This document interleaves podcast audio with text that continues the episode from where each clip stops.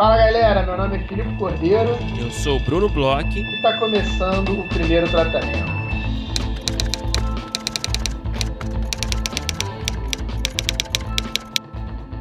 Fala, Bruno! Tudo bem? Olá, Filipe Cordeiro. Olha só quem está de volta nos podcasts brasileiros. Estamos nós aqui, voltando com um episódio inédito. Como é que você tá? Brunão, eu tô me recuperando do Frapa, tá sendo uma recuperação um pouco mais. Todo mundo está se recuperando, né? Tem isso, né? É, a, a- minha acho que está sendo um pouco mais difícil do que eu esperava, emocionalmente fudido, e né? fisicamente, principalmente Só se fisicamente. pode, né, irmão? Tu tá muito fudido ultimamente. Fala aí pro Brasil. Caraca, cara, eu, eu realmente não estou na melhor fase É. de saúde, eu acho, assim. E, e não é nem, Mas são você tá na assim, pior? não, não estou na pior, até porque eu consegui tentar dar uma controlada rápido, mas assim, é, eu tenho, vou abrir aqui, né, no podcast, abre, abre, abre. eu tenho um problema de coluna, e um- que eu já tive crises assim, é, que são uns pesadelos, de eu não conseguir que ficar fora do chão, assim, para sair da crise, por exemplo, é, levantar para ir tomar uma água e ir ao banheiro ser uma tortura. E um pouco antes do Frapa, eu comecei a sentir que eu ia ter uma crise dessa, eu comecei a, minha coluna começou a entortar, comecei a sentir muita dor, só que eu não entrei de fato nessa fase pior, porque eu comecei a me medicar que nem um maluco antes. Aí eu consegui, né, me dopar o suficiente para ir no Frapa tranquilo. Só que aí, cara, nos voos do Frapa na ida e na volta, é, eu tive por conta da pressão do avião no voo, quando eu estava descendo, né, chegando na ida, é, deu uma, sei lá, uma estourada em alguma coisa aqui dentro do meu ouvido.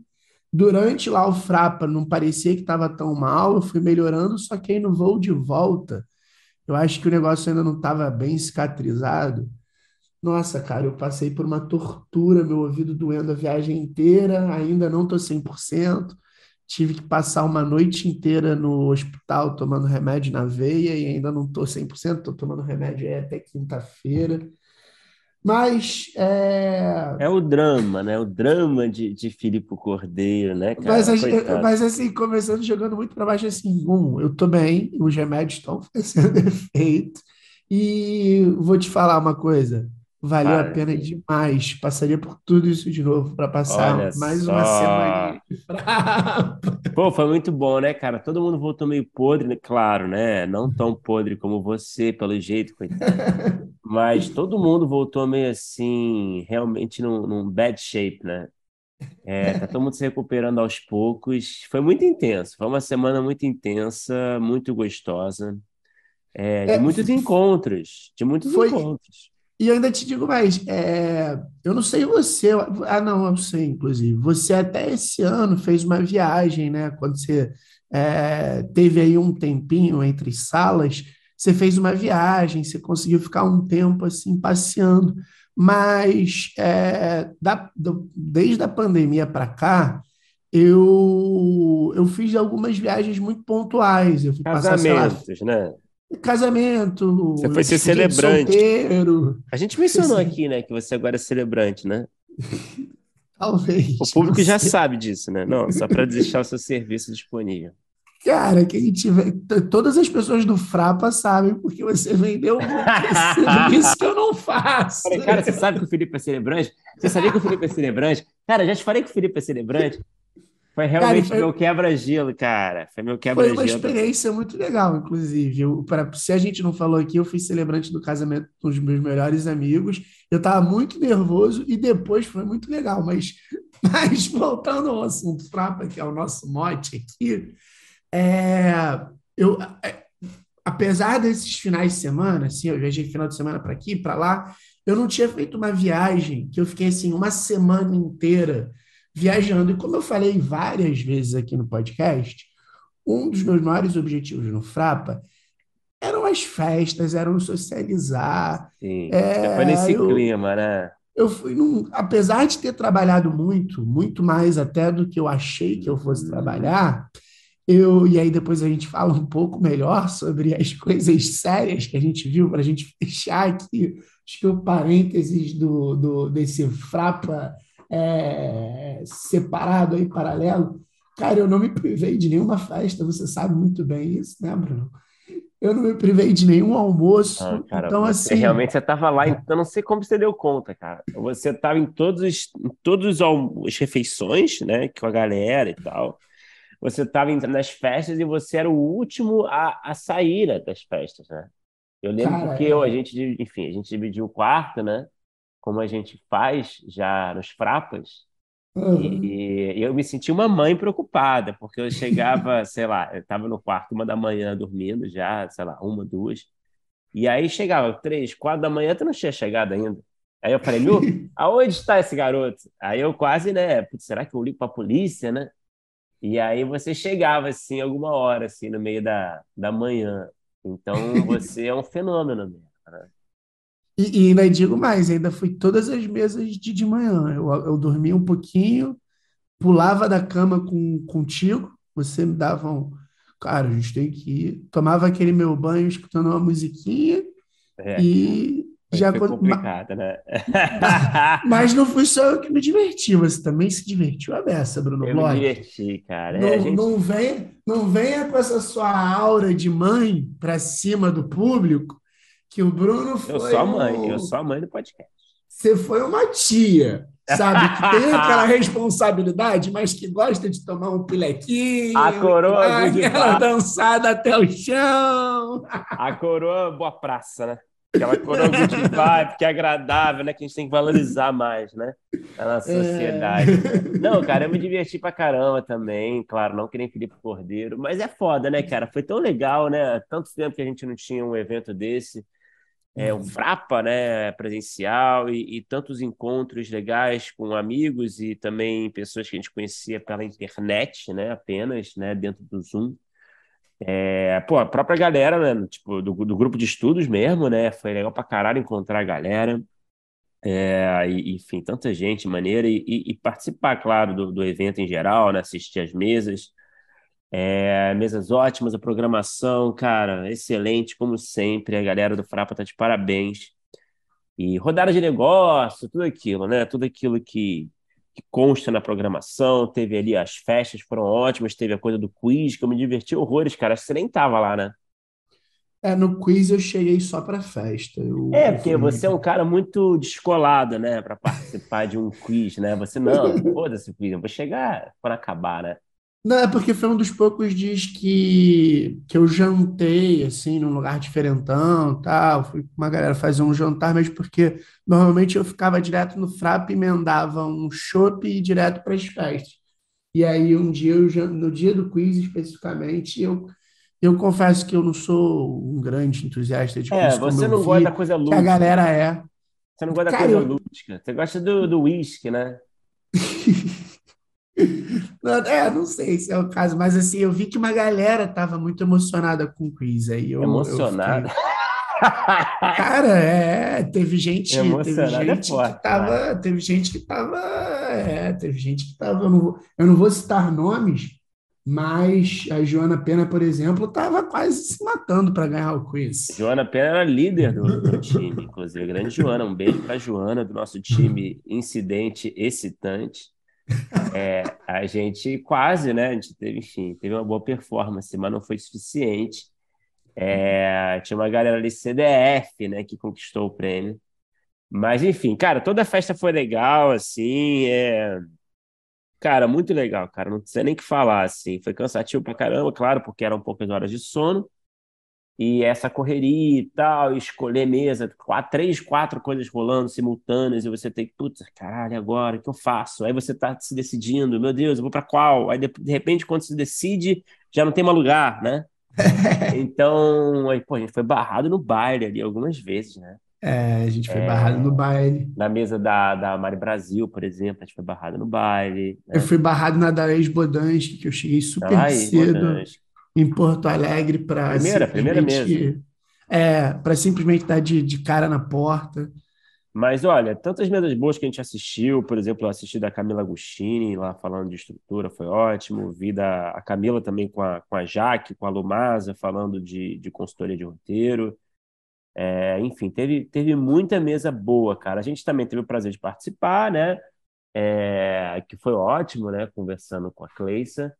E o episódio vai estar disponível, se tudo der certo, em breve aqui no podcast. Para quem não pôde comparecer, a gente agradece também quem estava lá, quem fez perguntas. E, e que mais a gente pode destacar dessa experiência maravilhosa, Felipe? Cara, um, eu queria mandar um beijão para a Cleissa, foi incrível a conversa com ela. Uhum. É, eu também vi algumas mesas, a gente viu mesas bem diferentes, né? Foi um Frapa é. que. Foi um Frapa que foi diferente dos outros anos é, para a gente, porque eu tive lá também, é, do, do outro lado do balcão, eu tive junto lá com a Formata, né, que é a produtora que eu trabalho, e eu participei da, da grande maioria das reuniões, é, das rodadas, né, como player. Na verdade, eu nem tive rodada com nenhum projeto meu, eu tive só como player. Como executivo, e... né? Por isso eu estava é. bem vestido, né? Esse ano. Esse, eu, eu, gostei do detalhe desse ano. É, geralmente tu vai assim meio, né? Desleixada, né? Mas é, foi, muito, foi muito interessante. Assim, eu, eu, por um lado, eu perdi muitas meses que eu queria ter ido, mas eu também fui, fui bem criterioso na seleção, então Cara, acho que todas as mesas que eu fui foram muito legais. Eu destaco muito. A, a mesa de outra de podcast foi uma que eu queria muito ver e eu achei pô, incrível. Até um colega nossa de podcast, Letícia Foi de Saco, que mediou, foi pô, uma das mesas mais Grande legais. Grande de saco, hein? Grande, Grande presença no Fraco. É. Eu, pô, adorei a do Caíto, que foi a última. Eu vi muito as, as mais no Caíto foi dia. ótima, né, cara? Conduzida Caíto, pela Joana, né? E, porra. Caíto deu aula, cara. A aula, Caíto é foda, né, cara? A gente é muito fã é. do Caíto e, porra, muito legal ver, assim, um cara de comédia, enfim, falando aqui do meu lado, né, Felipe? Você não gosta de comédia, né? Você eu adoro comédia. Você é riso. Mas é tão legal, né, ver um cara tão talentoso, com uma voz tão particular, né? Com, com, com uma visão de, de, de, comédia tão própria, sendo tão. Fora, fora, que um cara é tão gente, cara, um cara que chega da raiva né? de ser gente boa. Eu, eu tive, eu tive a, a felicidade de, de um dos almoços que eu tava, nem ele estava no almoço, mas na hora de voltar para o Frapa, assim, contar um, contar um fun fact. Uhum. Na hora de voltar, a galera que eu tava no almoço, era inclusive amigos do Caíto, é, encheu um táxi e aí, eu vou confessar que eu meio que me ofereci, já que tinha enchido, de voltar com ele, meio que na cara de pau. E foi prontamente aceitado, assim. E, cara, a gente voltou o caminho inteiro batendo papo. E, assim, eu só queria que não acabasse mais aquele táxi. Eu queria ter minha espécie de mesa própria de conversa com o Caíto, sabe? É, aí, pô. Tu quer só para você, né? Tu quer Caíto só para você, né, filho? Deixa de ser egoísta. Compartilha o Caíto com a galera, caralho. Caraca, foi uma coisa assim, o cara, pô, além de, de ser brilhante e, e fazer uma comédia muito específica, que inclusive ele falou bastante sobre isso, e que é uma comédia que, que eu é adoro, assim, consumo tudo praticamente que ele fez, assim, é, inclusive é, no, no táxi, por exemplo, ele teve uma mesa falando mais sobre choque de cultura. No táxi que a gente estava, a gente passou o táxi inteiro falando de larica total. Uma mesa, você fez uma mesa ali, né? Tipo, eu fiz uma mesa larica total off, frapa, sabe? E, e, e, eu fiquei impressionado como o cara é gente boa pra caramba. É. E, e, e do, do, a última observação também, como, como foi legal assistir as rodadas, assim, eu vi muito, muito projeto legal, mas principalmente muita gente boa e em diversos é, estágios da carreira. Assim, esteve, eu não vou entrar muito a fundo, até porque eu acho que, que é um. É, institucionalmente eu nem posso fazer isso, mas a gente viu pessoas em fases muito diferentes da carreira. Assim, a gente conversou com algumas pessoas é, bem estabelecidas e a gente conversou com pessoas que estão bem no início e, cara, pitchings muito bons de pessoas em todos os estágios, é, me emocionei em alguns momentos, fiquei chocado assim com a desenvoltura das pessoas, tentei pegar dicas assim para o meu próprio futuro. E queria parabenizar aí, eu não, de novo, não vou falar com as pessoas que eu conversei, mas se tiver alguém escutando, queria parabenizar todos, assim, pelo menos todos os que eu vi. Eu fiquei muito bem impressionado, muito legal estar do outro lado, Bruno, tipo, de, de duas formas, assim, para entender um pouco mais sobre aquele projeto que a gente dá uma lida ali na, naquelas entre aspas, poucas informações que um, um evento desse, né? A gente tem que ler tanto projeto, então a gente não pode receber Bíblia, roteiro, a gente acaba recebendo sinopse, ah, logline, uhum. e aí ver né, a, a, pessoa apresentar ali, se apresentar, é uma coisa muito interessante, assim, é, é estar do outro lado, porque você você está você está, sei lá, mais calmo, porque não sei se a palavra é calmo, porque principalmente ultimamente eu tenho estado calmo em rodadas de negócio, mas você está, sei lá, com uma com zero pressão, talvez, e, e aí se acompanhar é muito legal, muito legal mesmo, inclusive é, espero aí, tenho quase certeza que algumas, algumas, não só um ou outro, Algumas coisas que a gente conversou lá no Frapa vão continuar, não sei se projetos ou trabalho com as pessoas. Então, assim, uma coisa que a gente fala muito das nossas rodadas, eu vou talvez cometer uma espécie de inconfidência aqui. A gente, como produtora lá, a gente tem interesse de trabalhar com algumas pessoas no plural que a gente conheceu no Frapa, a gente tem interesse de ler e entender e talvez trabalhar com alguns projetos então, assim, estando agora desse outro lado, é, eu posso dizer que a gente foi como produtora e não foi só para é, olhar, sei lá, conhecer, porque às vezes acho que a gente tem, a gente teve, ou várias pessoas têm essa impressão de ah, a, galera foi lá meio que só conhecer e vai que e, e, não acontece nada. E, cara, sei lá, no primeiro ano, assim, como player, é, pelo menos a nossa intenção é, não só a nossa intenção, a nossa forma de trabalhar deve mudar por conta de pessoas que a gente mudar, que eu digo, é, trazer pessoas novas por conta de pessoas que a gente conheceu exclusivamente no Frapa. Então, Olha reforço só, aí para mão, hein? tem rodadas é, para a gente vai fazer diferença, né? Porque tudo ainda está muito no início, mas eu já, já consigo adiantar isso. E, cara, realmente é, já estou com saudade. Espero que até ano que vem o meu ouvido melhore eu poder ir tranquilamente de novo. Foi isso, cara. Um belo resumo que a gente fez aqui. É, obrigado, enfim, parabéns à, à galera do Frapa, Léo Garcia, Memes Miller. Obrigado aí por, pelo convite aí é, para mais uma vez a gente estar tá junto nessa. E é isso. Ano que vem é, torcemos né, para que dê tudo certo e que a gente possa estar novamente junto e que o Filipe esteja recuperado. Engraçado, geralmente eu que estou fudido né, nessa época né, do Frapa, né? É verdade. Mas aí esse cara. ano você pegou o meu lugar. Né? Verdade, Se cara. no meu lugar. Muito obrigado. É porque eles, eles mudaram a data, né? Você é um é... cara que quando tá mais frio, quando tá mais no inverno, ou então pode ser a Bahia versus São Paulo, né? Olha só. Pode ser que Chegamos. seja um pouco isso. Quando, a gente estava, quando os dois Talvez. estavam no Rio, é... É, você sempre. E, e, é engraçado que é isso, né? Era antes, durante, depois. Em um ano você estava um pouco mal antes, outro foi durante. E é, esse é, ano, em compensação, eu estava antes e depois. Eu fiz o combo. É, logo de um ano. Você, você rapou, rapou tudo, rapou a banda.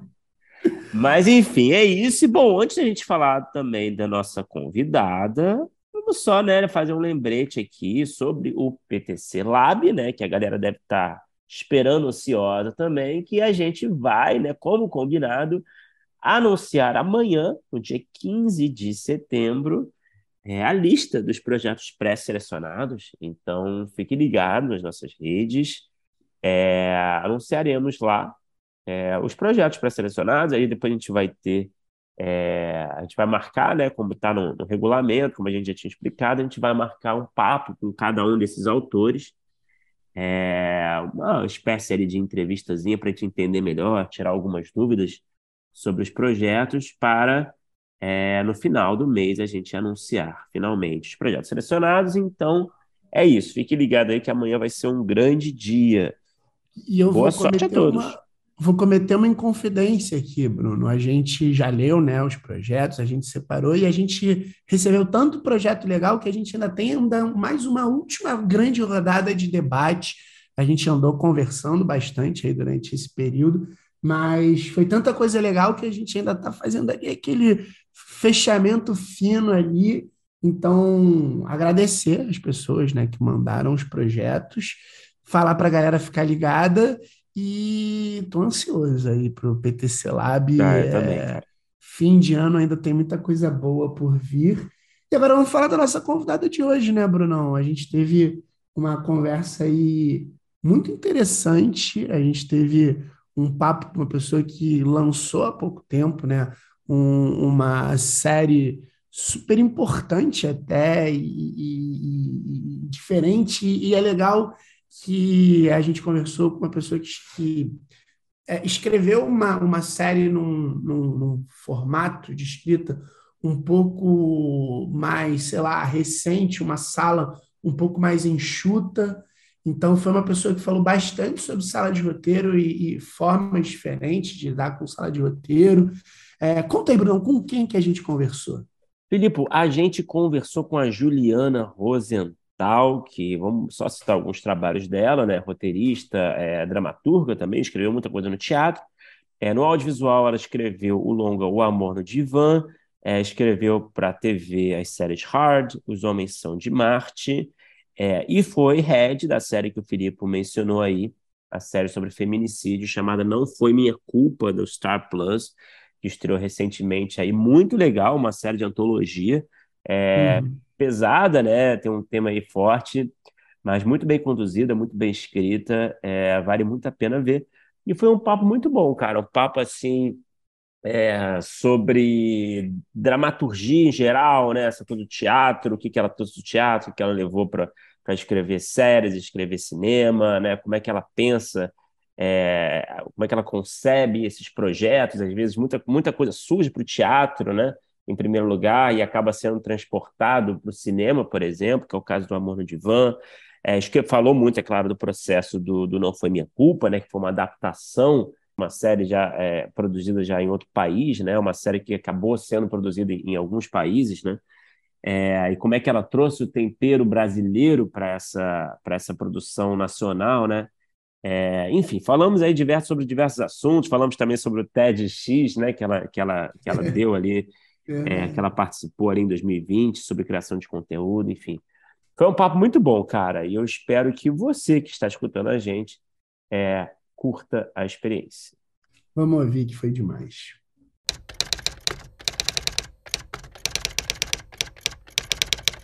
Juliana, seja muito bem-vinda ao primeiro tratamento. É, Para começar o nosso papo, é, vamos falar um pouquinho do começo da sua carreira, né, que é sempre legal é, eu vi aqui pesquisando por alto que você escreveu muito teatro, no, começou pelo teatro, certo? Certo. E, e, como é que foi essa entrada no teatro? Eu queria entender assim um pouco. A gente sempre gosta também, né, quando tem um convidado com esse perfil, né, de a gente vai entrando um pouco, né, na, na carreira no audiovisual.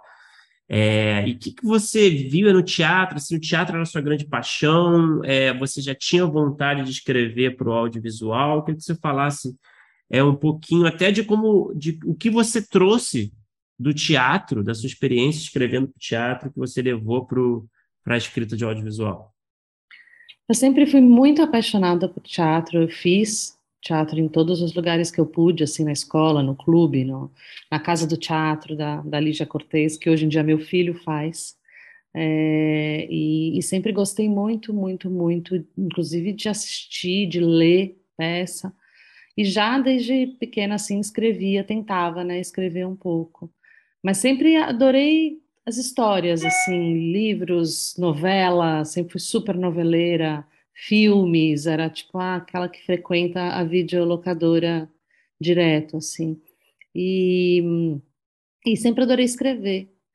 E, e naquela época o teatro era o que tinha mais, né? Assim, o cinema estava tendo uma uma retomada, assim, mas ainda muito devagarzinho, e as séries nem, nem existiam, né? Quer dizer, quando pelo que eu me lembro. Na Globo assim, só, né? Só tinha séries da Globo. Era, era só Globo, não tinha nem Record, né?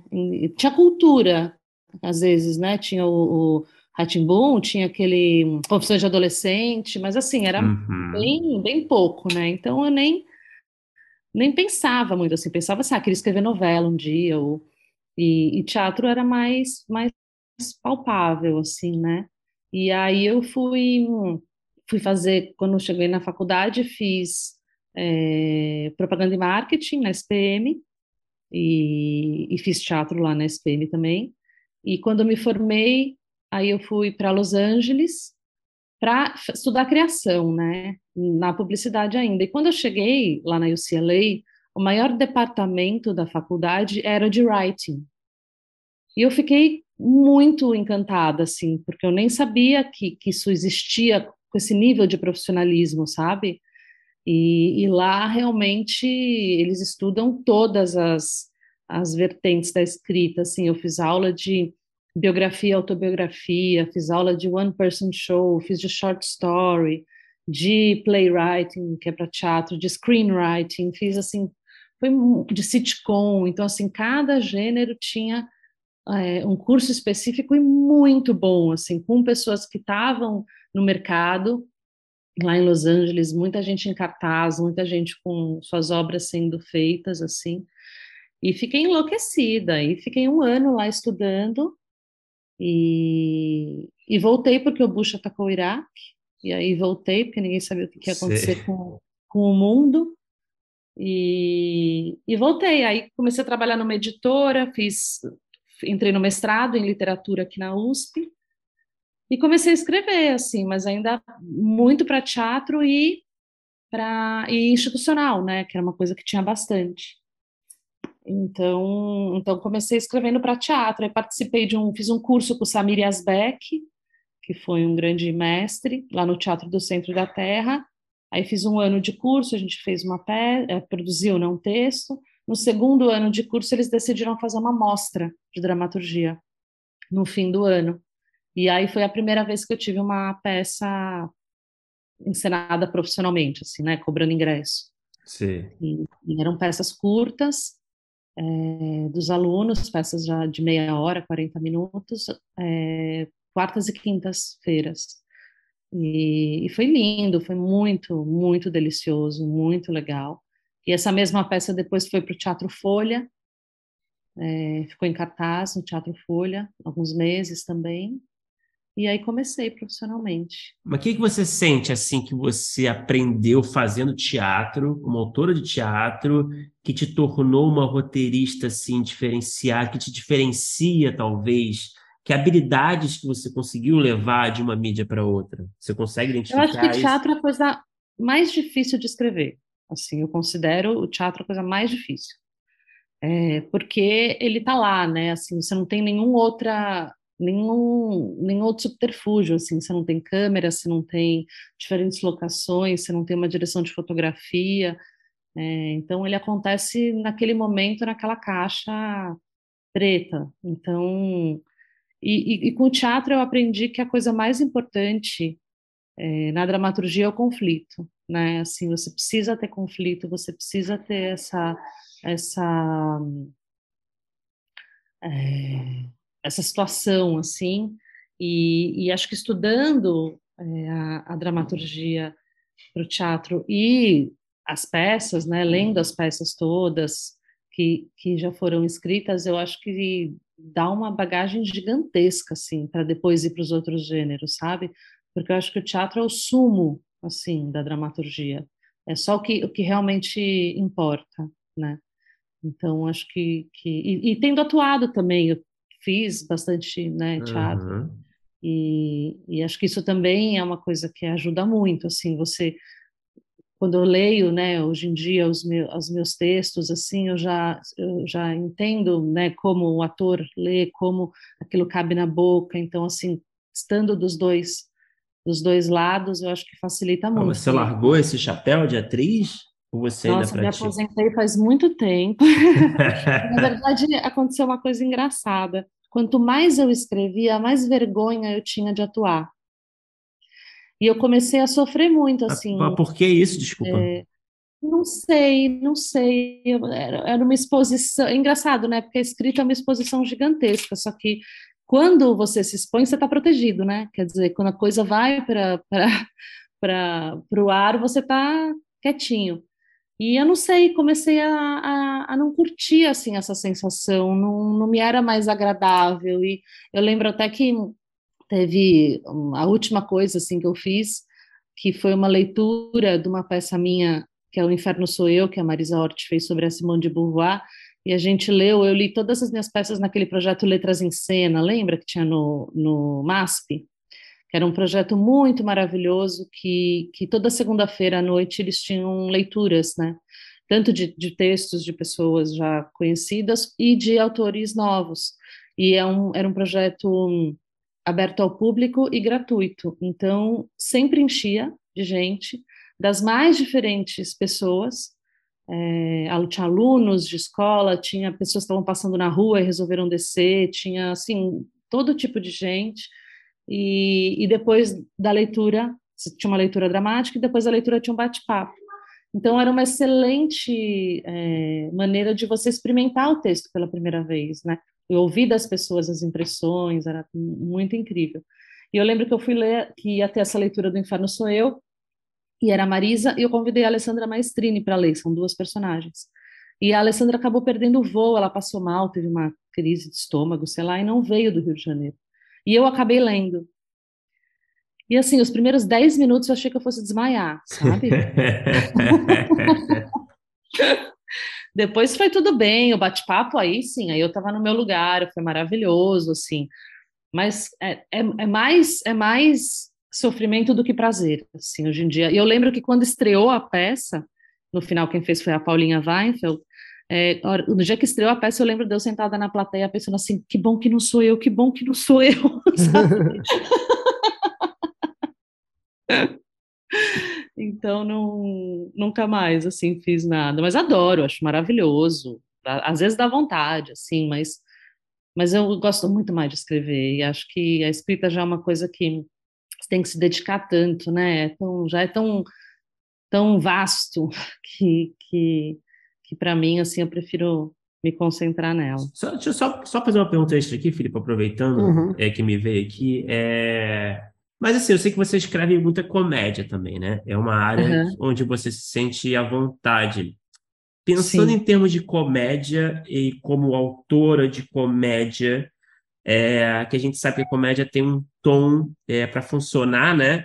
Ela tem uhum. que ser muito fiel ali pelo, ela tem que ser feita de, muito, de forma muito fiel pelo ator, pela atriz, é, ao texto, né?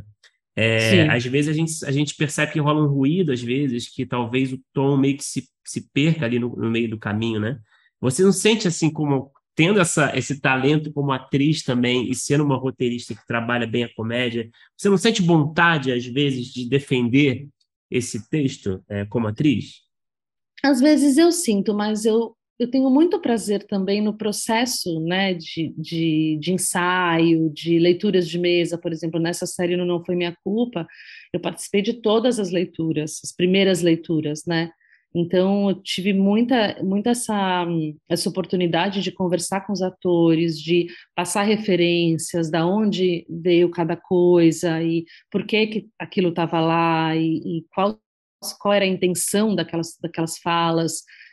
Então, assim, foi muito, foi um trabalho bem cuidado, assim, sabe? A Suzana Lira também é uma, editora, uma diretora muito sensível, então eu pude participar muito desse processo que eu acho riquíssimo. No meu filme também, no Amor no Divã, eu fui nas as leituras todas, conversei muito com a Zezé, é, e, e, com a Zezé Polessa, e, e fui nas filmagens, assim, então isso, isso acho que faz parte, sabe, do trabalho, justamente para para garantir que, que o sentido não se perca, né? Porque são no, no, teatro isso é mais difícil, mas no audiovisual são tantas as, as interfaces, né? São tantas as uhum. etapas que realmente pode se perder mesmo, assim, e, e, não por não por nada, assim, mas porque entra cada vez um, um olhar novo, né? Então é importante manter essa esse guia, né? Ô Juliana, como é que foi a, aí a transição para o audiovisual? Porque eu imagino que você, depois, inclusive, de ter estudado fora, é, tenha tido interesse também, ou, ou partiu de, sei lá, demandas de, de audiovisual porque você escrevia teatro. Como é que foi é, co começar a entrar é, na área audiovisual mesmo? É, veio muito, assim, a oportunidade veio muito com a lei da TV paga, né, que, que, que obrigou os canais a terem um determinado uma determinada porcentagem de produções nacionais, então aumentou muito o mercado, né, nesse sentido. É, então, então começou a existir esse mercado, assim. E eu entrei, começou, teve também aquela moda do branded content, que foi uma época assim que virou super moda, então que, né, que já era uma coisa meio de institucional com é, storytelling, com conteúdo, que já era um prenúncio, né, de, de séries assim. E, e eu, a primeira coisa que eu, que eu escrevi foi um filme é, que foi uma adaptação dessa peça, do Inferno Sou Eu, para audiovisual, é, que acabou não, não sendo rodado, mas que eu escrevi com Guilherme de Almeida Prado, que é um cara que tem muita experiência e foi muito legal para mim, eu aprendi muito com ele. É, e a gente ganhou dois editais, assim, um da Secretaria de Estado, um da, do município, é, bem legais de, de desenvolvimento. É, e depois eu, eu soube que tinha uma produtora que estava procurando uma, um roteiro, uma história para fazer um filme, que era Tortuga, que eles tinham ganho um prêmio e tinham um determinado orçamento para fazer um filme. E eu não tinha um roteiro, mas eu tinha uma peça que eu tinha escrito, que se chamava Terapia de Casal, e que é da a origem do filme, do Amor do Divã. E aí eu enviei essa minha peça para eles e falei, olha, não tenho um roteiro, mas eu acho que essa peça dá super um filme. É, e eles adoraram, e aí me, me contrataram para adaptar. E aí fiz, fiz essa adaptação para cinema, que é esse filme que, que foi rodado. E depois as coisas começaram também a acontecer, assim, as séries, né? Agora, há pouco tempo, né, que veio esse boom também de séries e, e, e salas de roteiro. Então, acho que também vai muito de como o mercado tá, sabe? O meu, meu maior interesse é em contar boas histórias, assim, independente muito do gênero ou da, da, do veículo. Eu brinco que eu só não trabalho com elfo. eu não gosto muito de elfos, Sim. assim. Essa é coisa meio Senhor elfo. dos Anéis, é, sabe? Essa é coisa eu não curto, não. É pessoal, é não, uma coisa, não é um universo que me encante, assim, eu nem, a fantasia, nem assisto, nem A fantasia em geral, você diz, assim. A fantasia eu gosto, mas quando ela tem uma, por exemplo, essas, essas distopias, assim, eu adoro. É, uhum. Mas, mas essas coisas mais, assim, mágicas, né, muito, muito fantasiosas, assim, eu não não curto muito, eu gosto mais da realidade, assim, do cotidiano, do, dos microcosmos, sabe? Da gente Sim. pegar, olhar na lupa, assim, pegar uma situação cotidiana, pegar alguma coisa e disso fazer, assim, uma história. Isso é o que eu mais, o que mais me interessa, assim. Eu é, sou sim, eu vou aproveitar pelo ser humano. Sim, sim. Eu queria até aproveitar para perguntar, na verdade, justamente sobre a concepção de ideias é, de projetos. Enfim, eu vi que você, ao longo da sua carreira, você gerou aí, né, muitas ideias, projetos pessoais, uhum. muitos projetos pessoais foram concebidos aí para o teatro, para o audiovisual. É, você fala agora, você falou, né, de, de pegar situações do cotidiano e transformá-las ali, né, usá-las como talvez o ponto de partida, né, para para uhum. gerar esses projetos, eu queria entender um pouco melhor, assim, é, como é que eles chegam para você nesse primeiro momento? É, por exemplo, o amor no divã mesmo, né? É, é uma premissa, é uma, é uma situação que você viu na vida, essa coisa de terapia de casal, que você passou pessoalmente, talvez por isso, ou você ouviu de alguém, de algum amigo, é, e você é, teve esse insight de transformar num projeto é um tema, às vezes, é um personagem. Que eu queria que você falasse um pouquinho mais sobre isso, que eu acho que é sempre interessante.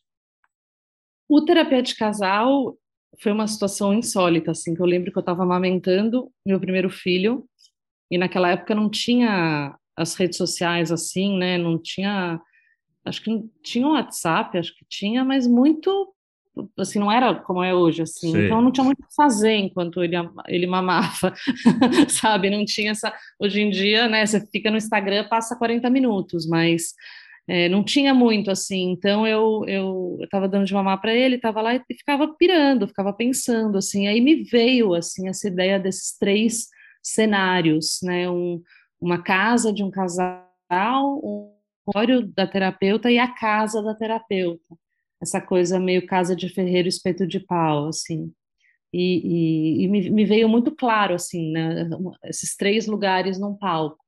E aí partiu daí. Engraçado, tipo, veio uma dinâmica, basicamente, né? Uma dinâmica de palco, né? Engraçado isso, né? É, é mas sabe, agora que eu tô começando, de uns tempinhos para cá, assim que eu comecei a, quando pensar numa história, pensar em outros formatos, porque antes, todas as histórias que eu pensava, eu pensava para palco.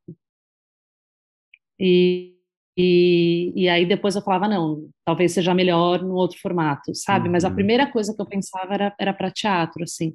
E acho que agora, né, trabalhando mais com audiovisual, eu já, já, já penso nas histórias mais para outros lugares, assim. Ah, isso, isso é um longa certeza, isso daria uma série. Acho que a cabeça já está mais treinada, assim, também para isso. E, e, é, e até dentro dessa pergunta do Bruno, é, quando eu estava vendo também, fazendo essa pesquisa, eu vi que, por exemplo, maternidade é um tema é, relativamente recorrente. Os temas também são, partem muito, até você falou da questão dos elfos, mas falou de uma fantasia distópica que você gosta, mas os temas partem muito assim do seu cotidiano também. Eu fiz, eu fiz aulas de escrita durante dois anos com a Ana Miranda, que é uma escritora maravilhosa, foi uma grande mentora. É, e ela, ela falava assim: a gente não escreve o que a gente quer, a gente escreve o que a gente é.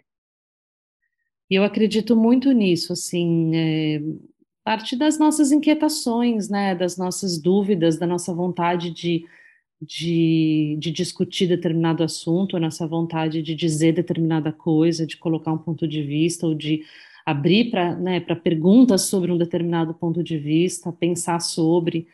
É um, um, jeito de olhar o mundo, assim. Eu acho que eu escrevo muito humor porque eu tenho essa lente do humor para enxergar o mundo, mas também tem coisas muito sérias que me intrigam, né, e que me, me desafiam, assim. Então, acho que, que esses, esses temas, assim, giram sempre meio em torno das mulheres, né, das relações humanas, é, do cotidiano, do não que não, não possa ter né, uma, outra, uma outra coisa, mas é, é, o que chama, o que brilha mais minha vista, sabe? É onde, onde meu olhar vai, assim.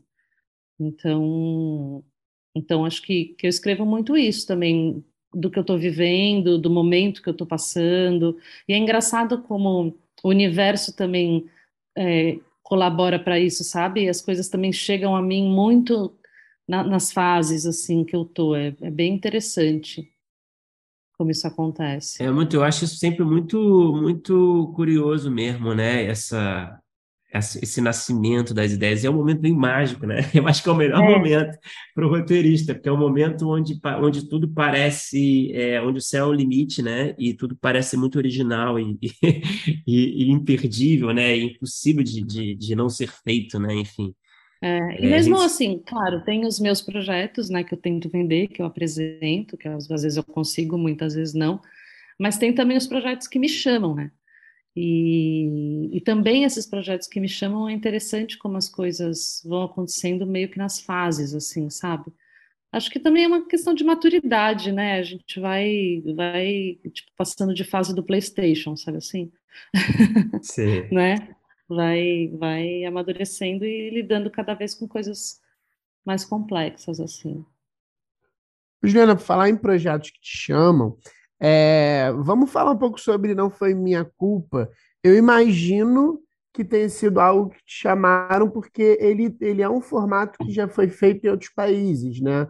Eu sim, queria entender como é que, como é que foi né, esse seu envolvimento, é, se você talvez levou esse formato para algum, alguma produtora e virou, ou se te chamaram já com o formato em mãos, e como é que foi é, é, trabalhar é, nesse, é, é num formato que vem de fora, mas que também eu tenho a impressão que ele talvez tenha uma liberdade um pouco maior do que, por exemplo, algumas adaptações de séries que são feitas aqui, ou até de formatos que às vezes são muito fechados.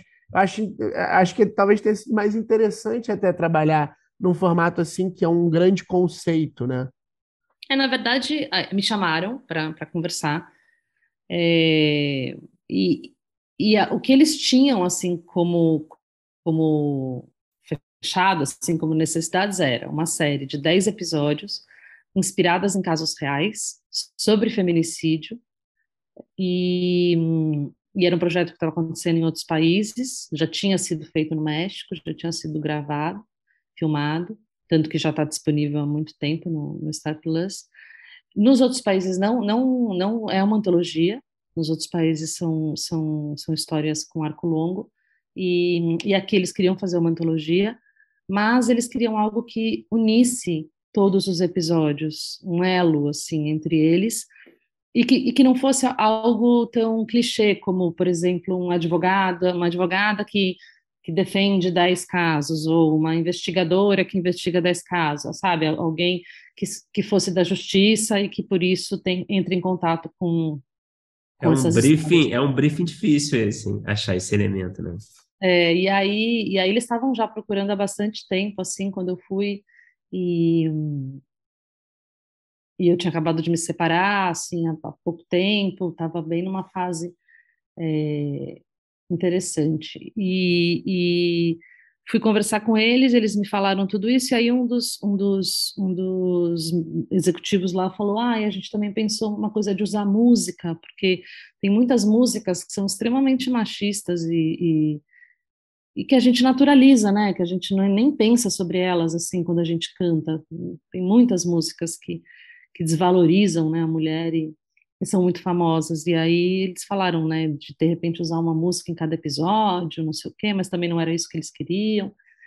E me deu, me veio assim essa coisa. E eles, falam, e eles focaram muito nessa coisa brasileira, né? A gente quer uma coisa brasileira, uma coisa que fale da nossa cultura, da, da violência contra a mulher no nosso país. E aí me veio assim essa ideia de fazer um bloco de carnaval, que eu acho que é a coisa mais brasileira que tem, né?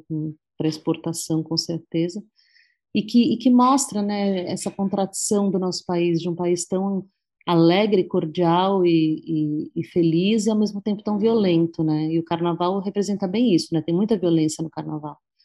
E o carnaval também tem essa essa democracia, né? Tem todas as pessoas no carnaval sem sem discriminação, né? Tem junta muita gente diferente e eu acho que a violência contra a mulher tem essa característica também, que ninguém ninguém está ileso, né? Não é porque você você tem uma graduação, você tem poder aquisitivo, você mora em outro estado, assim, todas as mulheres estão sujeitas a, a isso e hum, a grande maioria já passou por alguma alguma situação. Então me pareceu muito pertinente, assim, muito e eles adoraram, foi muito legal, eles super na hora assim, todo mundo se arrepiou, eles olharam, falaram é isso. Pode começar amanhã. E, hum. foi, e foi maravilhoso, foi uma jornada incrível, assim, difícil porque é um tema muito triste, assim. A gente entrou em contato com muita maldade, com muita muita tristeza, né? Você vê as coisas que as pessoas fazem, assim, é, é difícil. A gente teve, teve um trabalho de pesquisa grande, então, para encontrar. Um trabalho assim gigantesco, gigante. A gente teve uma pesquisadora, Carol Trevisan, que nos ajudou. A gente teve uma psiquiatra, a doutora Cecília Gross, que foi uma super consultoria, porque nos ajudou a, a, a, a, desenhar esses perfis, né, dessas pessoas. Quem são essas pessoas, né? E quais são as combinações dessas personalidades? É, e, e, e, e, evitar esse maniqueísmo, né, de, ah, coitadinha da vítima e, que horror o agressor, né? Porque normalmente os agressores são pessoas que podem ser muito agradáveis em, em outros ambientes e, e, a gente nem sabe que são agressores. Então, a gente quis, quis fazer uma coisa muito verossímil, assim.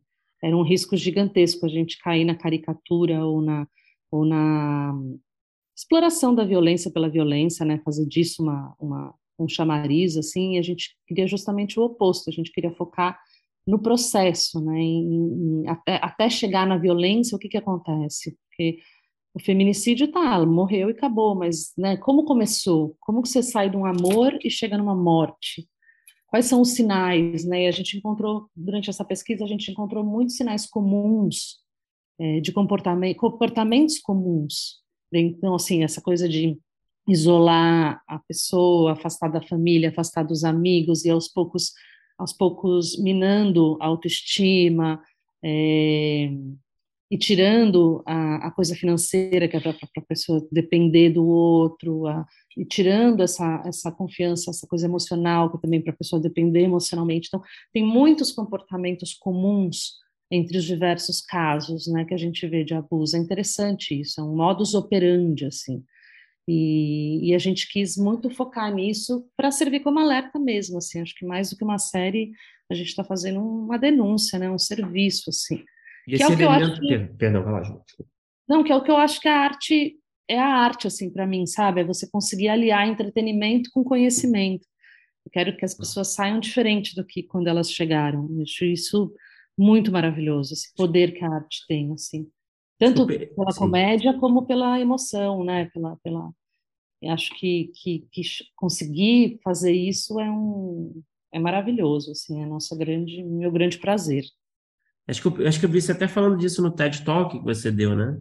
Sim. É, porque, enfim, eu até é, te dou parabéns aí, porque deve ser difícil pra caralho fazer um negócio Nossa, dele. quase morri. Eu ensaiei que nem uma... Chegou uma hora que meu filho, é. meu filho tinha 11 anos, ele falou assim, mãe, chega, até eu já decorei, tipo...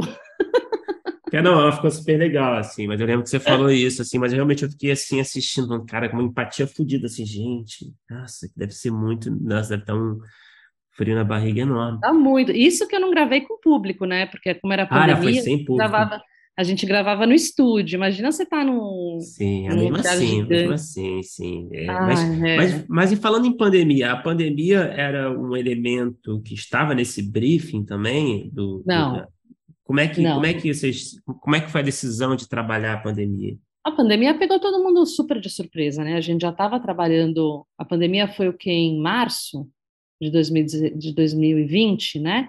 A gente já estava trabalhando desde ah, outubro. entendi. É porque, é porque como a série estreou há pouco tempo, né? Sim. É para não parece realmente que já tinha sido desenvolvida há, há anos é, já. Então, né? A gente começou a trabalhar em outubro de 2019.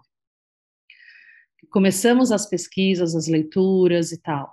E aí, quando veio a pandemia, a gente já estava mais avançada, já estava escrevendo roteiro, e, e quando a pandemia o bicho pegou mesmo assim, tanto que as filmagens foram adiadas, a gente para a gente foi muito bom porque a gente acabou estendendo o nosso contrato e, podendo trabalhar mais é, a fundo nos roteiros. Então foi para a gente e eu acho que para a série assim foi muito bom porque a gente teve esse esse período de de depuração, de conseguir lapidar o texto, sabe, os diálogos, de fazer mais versões. E, e foi muito, muito importante, eu acho.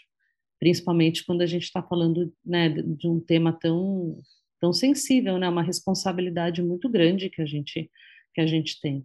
Então, foi importante ter essa, essa, essa pausa, não uma pausa, mas essa, esse, esse período de, de dedicação, assim. E, e aí, nas filmagens, filmou-se durante a pandemia depois, então, assim, por exemplo, o bloco de carnaval, que era um bloco diurno, virou noturno. É, eu nem consegui, e fui duas vezes só no set, porque tinha um máximo de pessoas que poderiam ter no set, por causa de protocolo de segurança, e a equipe já era grande.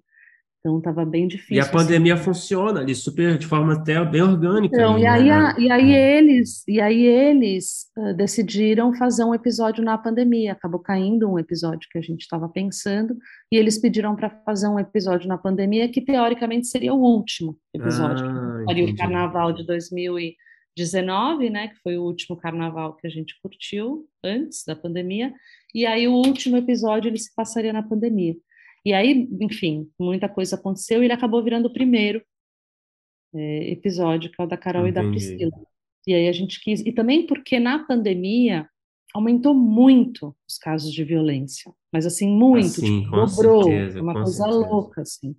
Então, foi muito impactante para a gente também essa realidade, sabe? Você pensar que quanto mais perto você está da pessoa que você ama, mais risco você tem de morrer, né? É muito, é muito louco, assim. Então, a gente também foi estudar por quê, né? É, quais são os motivos, por que, que as pessoas estão discutindo mais na pandemia, quais são as questões. Então, a psiquiatra também nos ajudou muito nesse sentido, porque ela estava também, aumentou muito a, a, a, demanda dela também, né? Os profissionais de saúde, de forma geral, trabalharam muito, principalmente os, os psiquiatras, os psicólogos, assim, as pessoas estavam todas muito, muito mexidas, né?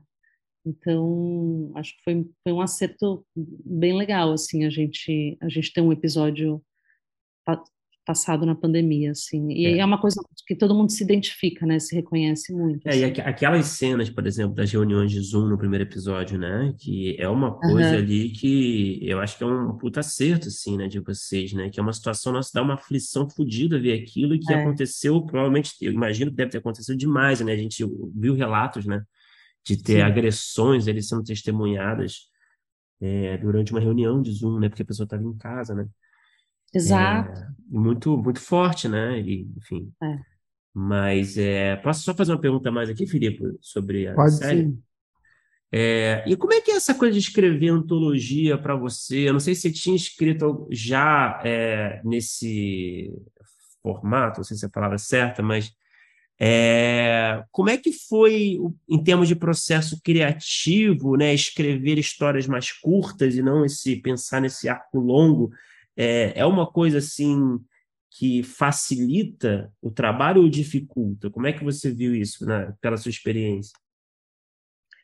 Eu achei bem diferente, assim, eu não sei te dizer, facilita por um lado e dificulta por outro, porque ao mesmo tempo que você, são, são dez longas, né, praticamente, então, Sim. em dez universos, dez elencos, dez, tudo, assim, então é, é, é muito mais, eu acho, trabalhoso nesse sentido, ao mesmo tempo, justamente por você poder né, se dedicar a cada história, eu acho que por um lado facilita, porque você consegue ter essa unidade, né, você consegue fechar numa, um, essas histórias, então é um pouco mais fácil de você imaginar para onde você vai. É,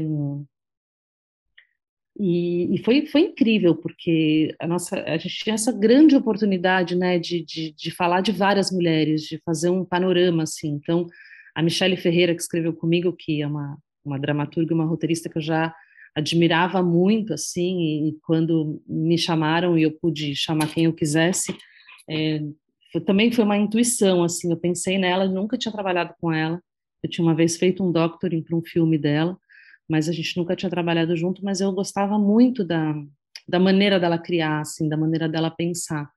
E aí ela, ela, ela veio e a gente, assim, teve uma, um encontro incrível, assim. No final do processo, tipo, eu escrevia meio episódio, ela escrevia outra metade, sabe? E ficava bom. Assim, a gente estava muito na mesma, uhum. na mesma voz, assim. Foi muito, foi muito legal.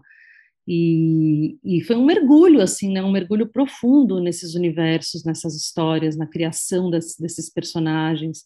Eu nunca tinha, nunca tinha escrito antologia e, e adorei, adorei, adorei, adorei, porque acho que a gente falar desse tema também é, é a única oportunidade, é o único jeito que a gente tem para poder abarcar um mínimo, né? Porque, quer dizer, a gente tem material para 400 temporadas, infelizmente, né?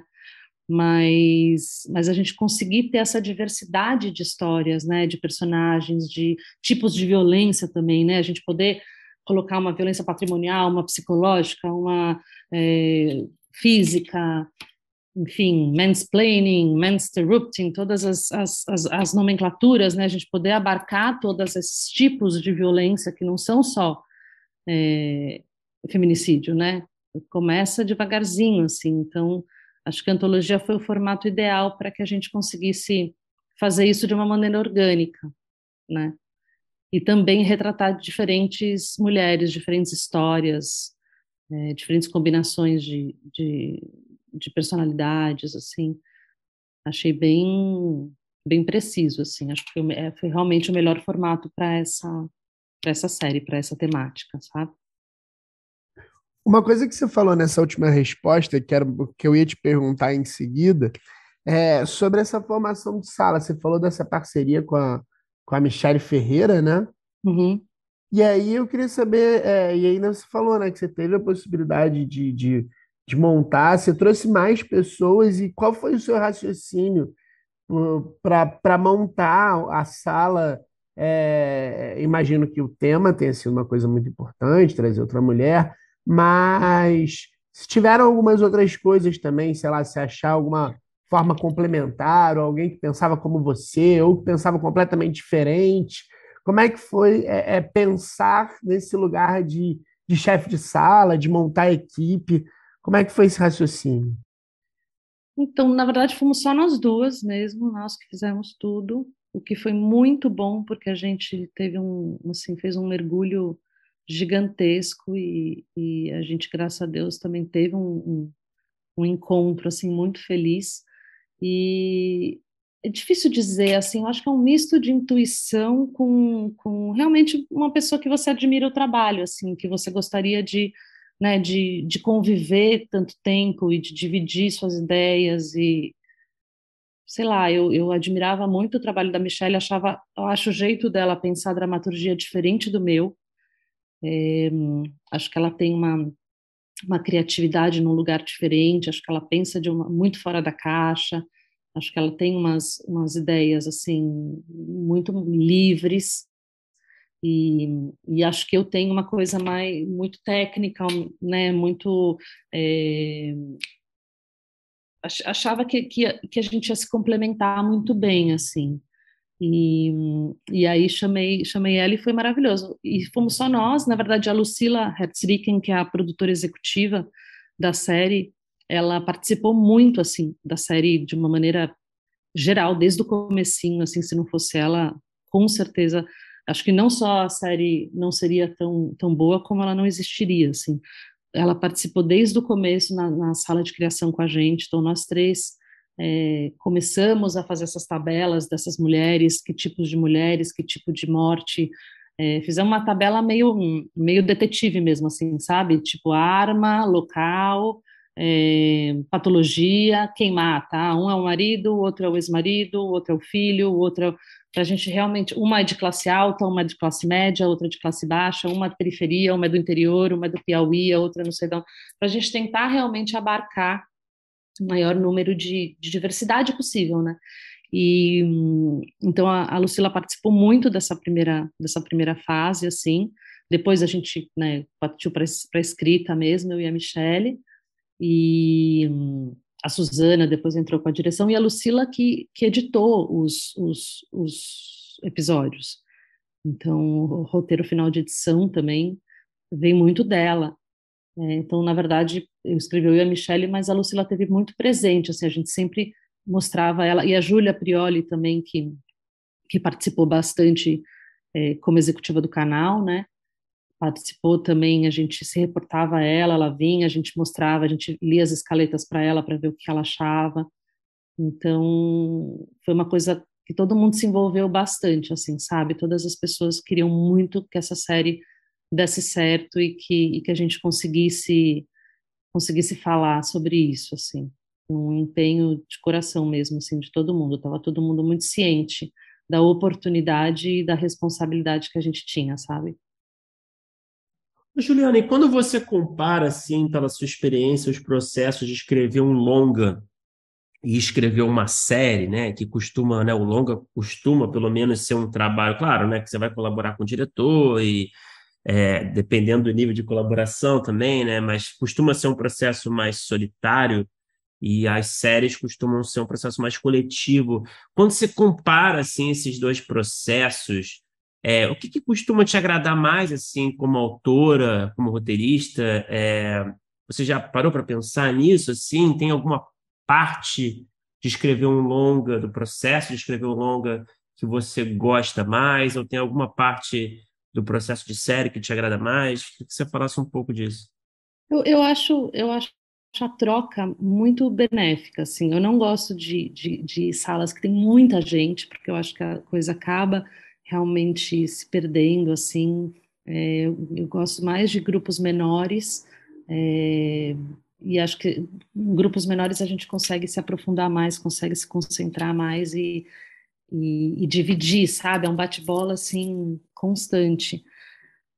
É, mas ao mesmo tempo tem projetos que realmente são autorais ou enfim, né, precisam mais de uma pessoa só. Acho que depende muito do, do projeto, assim, depende muito do que é que você vai fazer e do tempo que você tem para fazer, porque também acho que uma, que uma parceria agiliza, né, uma boa parceria agiliza muito, então acho que você poderia chegar num, né, num resultado talvez não igual, mas assim, num resultado satisfatório, mas demoraria muito mais tempo, sabe? Acho que você ter alguém bem, bem bacana ao lado ajuda a, a ter mais agilidade. Mas acho que também tem projetos que, que, que são mais solitários mesmo, assim, e, e essa solidão você costuma lidar bem, costuma lidar bem com ela? Costumo, costumo. Eu gosto bastante dela, ainda mais porque eu tenho dois filhos, então é, eu preciso bastante de silêncio. Sim. Qualquer momento de silêncio para mim é, é, é, precioso, sabe? Não, mas eu sempre gostei mesmo. Eu gosto de ficar sozinha. Eu gosto de. Já tem muita gente falando na minha cabeça, sabe? Você gosta de escrever então... no silêncio, assim? Você não curte escrever com, com uma trilha, nada? Não, né? não consigo. Não eu também não entendo isso, cara. Eu também gosto, eu não consigo, eu me distrai muito fácil também. Tem um pessoal que a adora Fernanda... fazer playlists, né? Não, para mim é impossível. A Fernanda Young escrevia ouvindo, ouvindo música clássica, né? E eu acho uma loucura, eu não consigo, não, eu não consigo, ainda mais porque... Fora de escrever com música clássica que você vai achar que a cena está muito mais incrível do que tá, né? As cenas dela eram muito incríveis, é, né? Então... É, não é? Funcionava, né? com certeza. É, é, é. Foi uma, um privilégio trabalhar com ela e conhecê-la. Mas, mas eu não consigo, não. Eu preciso trabalhar no silêncio, silêncio total. Até porque eu falo alto, eu leio as falas, eu, sabe, então coisa está acontecendo, tem muito barulho aqui dentro, assim, então não, não curto, não. Ô, Juliana, eu queria te perguntar uma coisa, é, é você tem até um, uma palestra sobre criação de conteúdo, e eu queria saber se você tem dicas para quem está é, começando a escrever, quem, até para quem está começando a criar conteúdo, para quem quer entrar no audiovisual, se de repente um caminho interessante é por é, pela dramaturgia, é, como se apresentar, como se fazer ser é, lido, visto, ouvido. Se você tem dica para essa galera, que é muitas das pessoas que escutam o nosso podcast também. Sim. Bom, eu tenho, tenho esse, esse TEDx, né, que eu acho que, que eu falo, né, cinco dicas para você criar um bom conteúdo, eu falo um pouco disso também.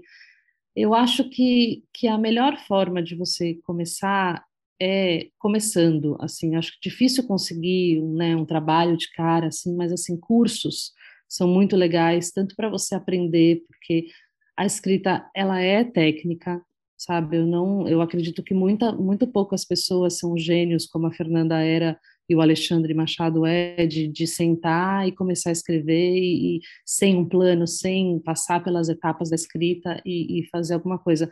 Né? Claro que tem gente que senta no piano e toca uma sinfonia, são os virtuosos, né? Mas também se você estudar piano bastante, você também vai tocar muito bem. Então eu, eu sou muito pró estudo, assim, e acho que inclusive para você negar a técnica, você tem que saber a técnica, né? Para você fazer coisas diferentes, ousar e, e, e, jogar tudo fora, você tem que saber o que é que você está jogando fora. Então, acho que os, e hoje em dia a gente tem cursos muito legais, assim, na época que eu comecei não tinha quase nada, assim, esse curso do Samir que eu fiz, acho que foi o único que, eu fiz vários, assim, mas o dele foi o único que era muito bom, assim, que era realmente, você saía com uma peça escrita, se discutia, você tinha aula de dramaturgia, sabe, a primeira parte da aula era toda teórica, depois a gente partia para para a escrita. Então, acho muito importante estudar mesmo. Acho que a escrita é um ofício como qualquer outro. Né? A gente tem, as pessoas têm a mania um pouco de romantizar isso, de e de né, das coisas de inspiração. Assim, eu brinco, eu falo, não psicografo, né? Eu, eu crio, é diferente, assim. Não é que eu sento e baixo uma coisa. E, e, eu vou escrevendo, assim, tem todo um planejamento, tem todo um mapa, né? Você começa numa sinopse, você vai para um, argumento, você vai para uma escaleta, então, assim, criação de personagem, tem todo um mecanismo de você, de você conseguir é, criar uma história. E, e acho que também nos cursos você conhece muita gente, muita gente do meio, é, eu falo isso no, no, TEDx, né, que a primeira aula de dramaturgia que eu tive lá em Los Angeles, o professor escreveu na lousa Get Your Mafia.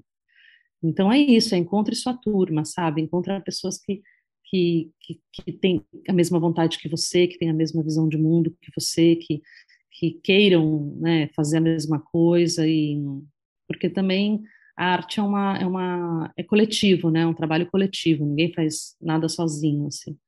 Então é importante você se cercar de pessoas que estejam nessa mesma, essa mesma vontade, né? E, e começando a experimentar, fazer, escrever. E quanto mais você escreve, melhor você escreve. Quanto mais você lê, melhor você escreve. Tem muita coisa boa, muita, muita, muita coisa boa que numa vida não dá conta de, de ler tantos autores maravilhosos. Então, acho que é muito importante é, ter, né, ter todo esse material, assim, a gente trabalha muito com, a, com, com, com, o material que a gente tem, né, com a nossa observação, com as nossas leituras, com a nossa pesquisa, é, nosso olhar atento para as coisas, então, acho que quanto mais você sabe sobre o mundo, é, melhor você vai conseguir escrever.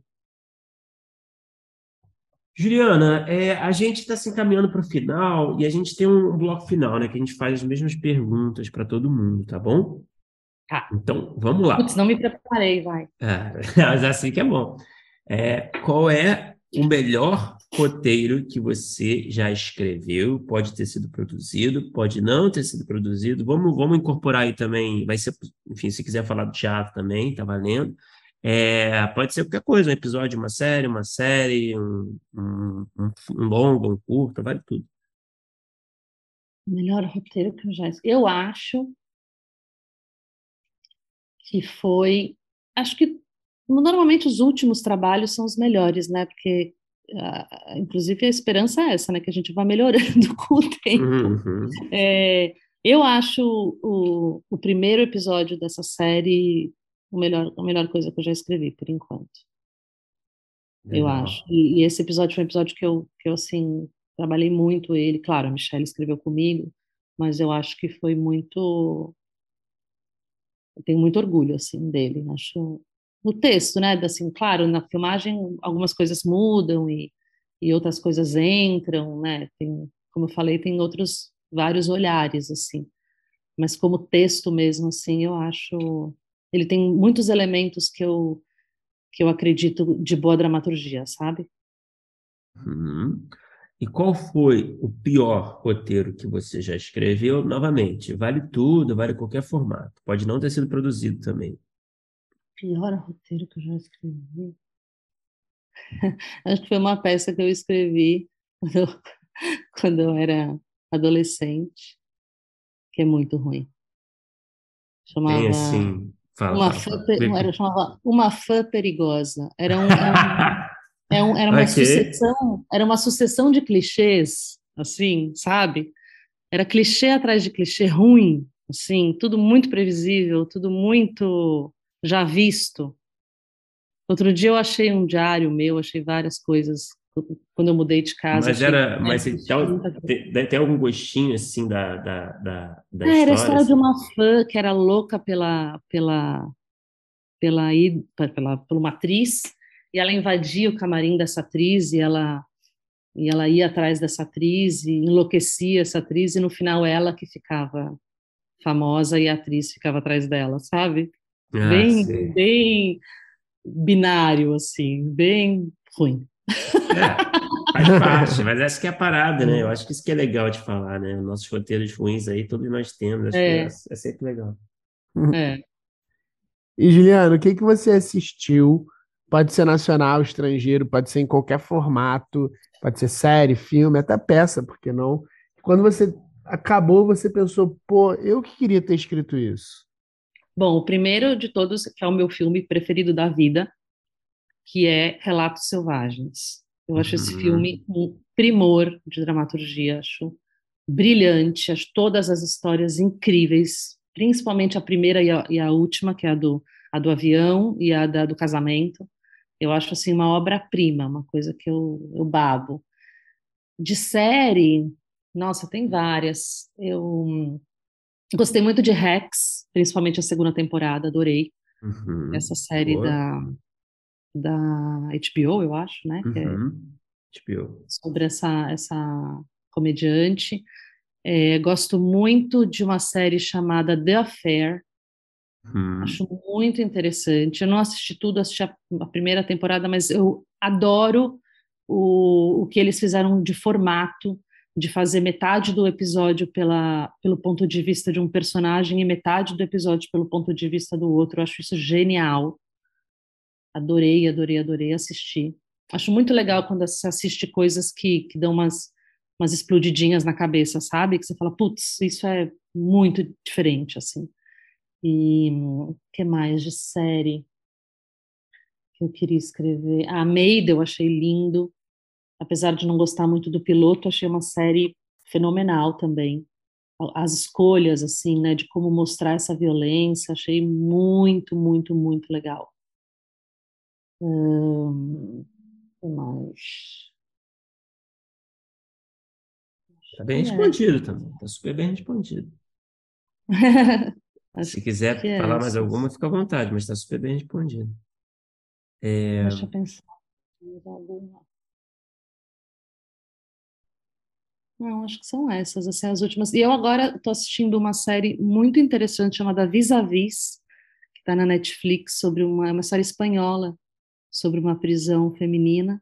E o começo é, é mais normal, assim, mas depois ela entra numa coisa, também é um formato diferente, que ele, ele, ele é muito bem editado, assim, e você não consegue parar de assistir, sabe? É muito, muito legal, assim, muito legal. Você não... Dia eu fui dormir às três da manhã, não conseguia parar de ver, uma coisa louca. Eu acho isso, isso demais, assim, conseguir fazer isso, acho incrível. Estava tentando achar um padrão, assim, entre essas, essas, suas respostas, mas eu não consegui. não, mas eu não tenho padrão, é, mas... Bruno. É muito engraçado, sabe? Eu, quando era mais nova, eu ia na banca de jornal e aí eu pedi uma contigo e uma caros amigos. Aí o jornaleiro ficava Sei. me olhando e falando, tipo, como assim essa pessoa, sabe, vai ler a contigo? E eu sou exatamente exatamente essa pessoa, assim, eu, eu tenho interesses muito, muito diversos, assim, eu gosto das coisas mais cabeçudas. Você é um pesadelo, de... você é a pior inimiga do algoritmo, né? Eu sou, eu sou. Isso era uma coisa que eu e a Fernanda a gente tinha em comum, assim, ela também era a pessoa que mais, tipo, lia coisas cabeçudérrimas e, e amava uma fofoca, uma revista de fofoca, seguir o que está acontecendo nas celebridades e esses programas é, é, de fofoca, é muito engraçado. A Marisa Hort também é muito assim, é muito minha amiga, tem essa, esse lado intelectual e esse lado bagaceira, sabe? e Juliana, para encerrar, então, é, fica à vontade também para responder quanto você quiser. Qual é o projeto que está no topo da sua lista de desejos? Projeto pessoal que você quer muito realizar algum dia que você ainda não conseguiu realizar? Pode falar superficialmente também, né? Claro. Ah, eu não tenho um projeto, assim, algo que eu queira realizar. Eu, eu assim, eu estou muito, muito, muito satisfeita e muito orgulhosa do que a gente fez com Não Foi Minha Culpa. Acho que realmente é um... um vai ter mais? Hã? Vai ter mais? Já se sabe se vai ter não mais? Sei, não, não sabemos ainda. Adoraríamos. Uhum, adoraríamos. Tá. Adoraríamos porque acho que a gente tem muito material e, e acho que é um serviço muito maravilhoso, assim, que a gente né, para fazer para as pessoas, acho que seria muito legal. Estou torcendo para isso. Mas o meu maior desejo assim é contar boas histórias é, no formato que for, no gênero que for, é, coisas que, que, que intriguem as pessoas, que divirtam, que emocionem. É, contar boas histórias é o meu, meu maior desejo, assim. É, tenho vontade de escrever um romance, tenho vontade de Quer dizer, eu escrevi um romance, mas era diferente, né? Foi um romance por encomenda, assim. Eu não tenho vontade de escrever um romance, já tive muita vontade de escrever novela, mas estou amando, assim, tá nesse mundo das séries e quero voltar a fazer teatro, estou louca para escrever uma peça nova, quero, acho que, que a, o, o lugar assim do teatro para mim não tem não tem lugar mais gostoso de se estar assim sabe o lugar mesmo assim eu digo o cheiro do teatro as coxias a, a equipe você está criando lá ver nascer a, aquilo que você pensou eu acho muito mágico assim tô louca para para voltar para lá e cinema também é espetacular, né? Você tem um filme que é uma coisa que, nossa, eu era tão louca por filmes a minha vida inteira, assim, e de repente eu acho ver, ver, ver, ver feito, né? Todas as coisas que a gente cria é, é muito espetacular, assim, é o meu, meu maior prazer, assim, acho demais. Então, o que eu espero e desejo é sempre poder contar boas histórias. Oh, maravilha, Juliana. Muito obrigado por conversar com a gente. Obrigada a vocês, adorei.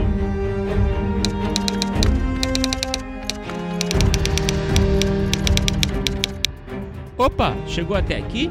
Muito obrigado por escutar. Conheça nossa campanha de apoio na Aurelo em escute.orelo.audio barra primeiro tratamento.